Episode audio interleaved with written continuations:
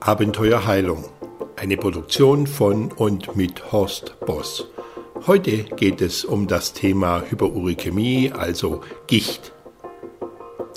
Gicht ist der häufigste Auslöser für Gelenkentzündungen. Knapp eine Million Menschen sind alleine in Deutschland davon betroffen und die Zahl der Gichtpatienten ist in den letzten Jahrzehnten um das circa zehnfache gestiegen.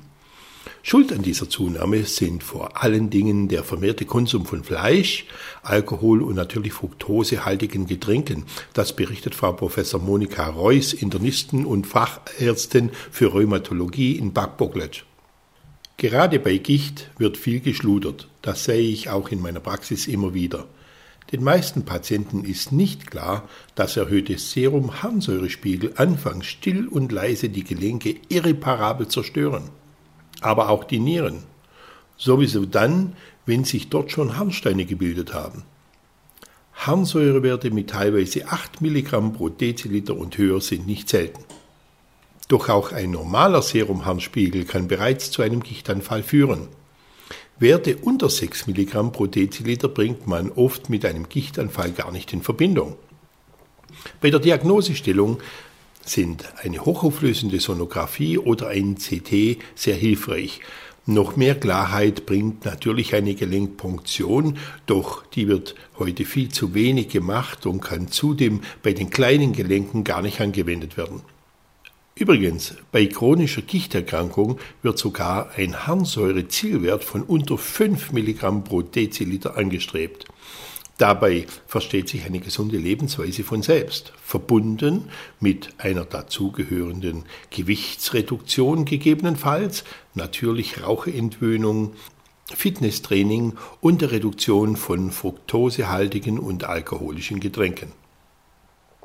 Meistens werden bei Gicht sogenannte NSAR, also nicht steroidale Antirheumatika und Steroide eingesetzt.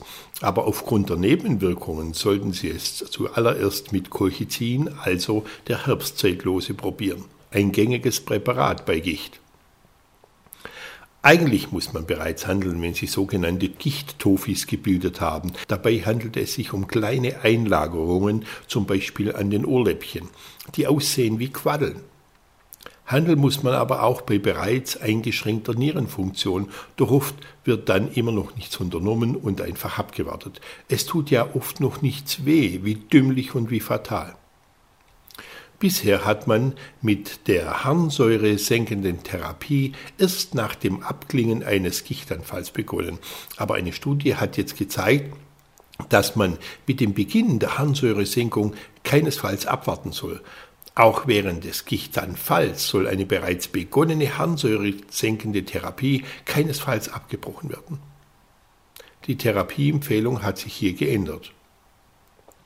Die harnsäuresenkende Therapie ist meist eine langfristige Therapie oder sogar eine Dauertherapie. Oft geht sie über fünf Jahre hinaus, gerade wenn auch Gichthofis sichtbar sind. Wichtig ist natürlich auch, dass man ausreichend trinkt und sich an die bereits besprochenen Empfehlungen hält.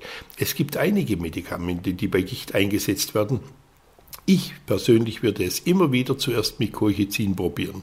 Nicht-steroidale Antirheumatika, also die NSAR und Co. haben oft starke Nebenwirkungen, sowieso wenn sie längere Zeit eingenommen werden.